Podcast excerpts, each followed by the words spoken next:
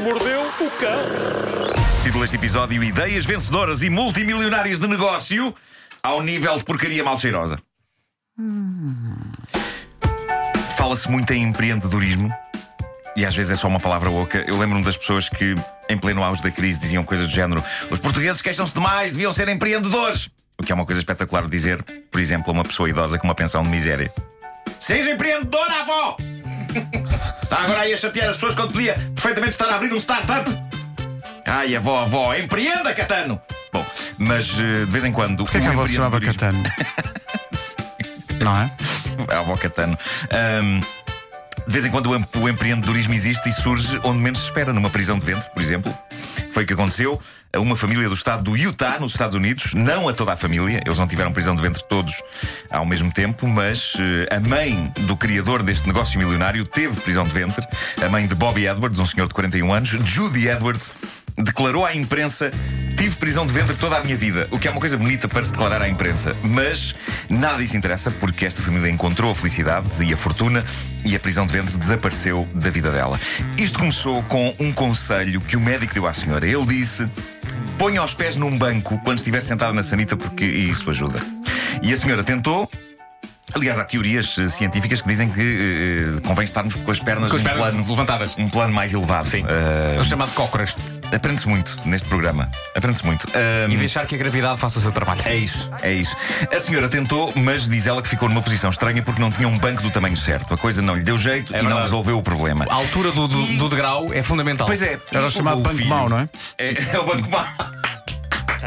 Essa, essa é boa. Atualidade de finanças, tudo, não Foi é? muito engenhosa, Exato. muito engenhosa e muito pertinente. Ah, isto levou. Ora, há um ahm, banquinho, dizem que há sim. um banquinho na loja sueca Sim. que é da altura mesmo boa para isso. Será que não, não terá sido baseado nesta invenção incrível? Porque o Bobby, o filho desta senhora, ah, criou. O filho que chama-se Bobby, Chama-se Bobby. E o cão? Arthur? Hum, Chama-se Arthur. Joaquim. O Bobby eh, criou uma coisa que diz ele que não havia no mercado: um suporte de pés anatómico onde pessoas podem pousar os pés e ficar na posição de pernas ideal para se libertarem dessa prisão. O homem batizou o produto de Squatty Potty. Scotty Potty. Squatty Potty, o que traduzido à letra dá qualquer coisa como sanita de cócoras, e de repente esta família estava multimilionária. Agora são uma empresa avaliada em 30 milhões de dólares. Ora, aí está, vai buscar. 30 milhões. Todos os dias eles vendem este produto às dúzias. Toda a gente quer um suporte de pés para o seu momento íntimo número 2. Eu nunca imaginaria que houvesse tanta procura por este produto. Eu quero experimentar. Quero experimentar. E Tens quero... fotografias do Scotty Potty? Ah, já viste? Eu já vi fotografias do Spati Pati. Deixa lá ver se é muito diferente do, do, do degrau. Ga- E Ganha quanto é no- ganha um novo Spotty sentido a Potty. expressão Beat Me Up Scotty. que- Sim, Sim. Ah, e, e quanto é que custa o Scotty Potty? O- olha, era uma coisa que eu devia ter sabido e não soube. Ah, isso prova que de facto eu não tenho jeito nenhum ah, para jornalismo e para informação. O Bom, Scotty ah, Potty não eu- sabes quanto é que custa. Façam uma busca por Squatty Potty. De certeza que squattypotty.com, squattypotty.com. Como é que escreve Squatty Potty? Potty? Squatty é S-Q-U-A-T-T-Y. Scotty Potty.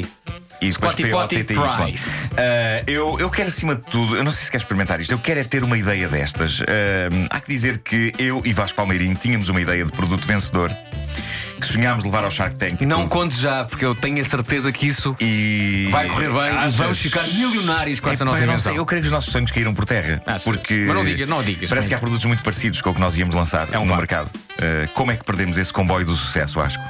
Como é que perdemos esse comboio? Talvez porque não tínhamos feito nada. Talvez. Uh, hoje tenho mais ideias vencedoras de negócio. Esta pode ser vencedora para o planeta ele próprio. Todos sabemos o que os gases das vacas fazem ao ambiente, certo? E não me refiro ao ambiente. O metano de- é letal. É isso, é isso. E quando digo ambiente, não me refiro ao ambiente de uma festa, não é? Do género, ah, aquela vaca. Se bem que está- numa festa está a também não, provocar." não faz grande ambiente, não é? Sim, mas está a imaginar, aquela vaca tem um feitio e vai e as- as- as- anda sempre a dar bufas. Que ambiente, estragou o ambiente completamente. Bom, não, é um ambiente ecológico. A vaca é um bicho que solta muito gás e É. que esgaça o buraco do ozono.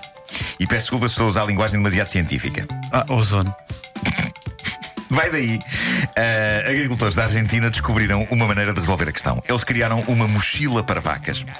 Ah, É uma mochila azul, leve e anatómica, que se põe às costas da vaca e que está ligada ao rabo dela.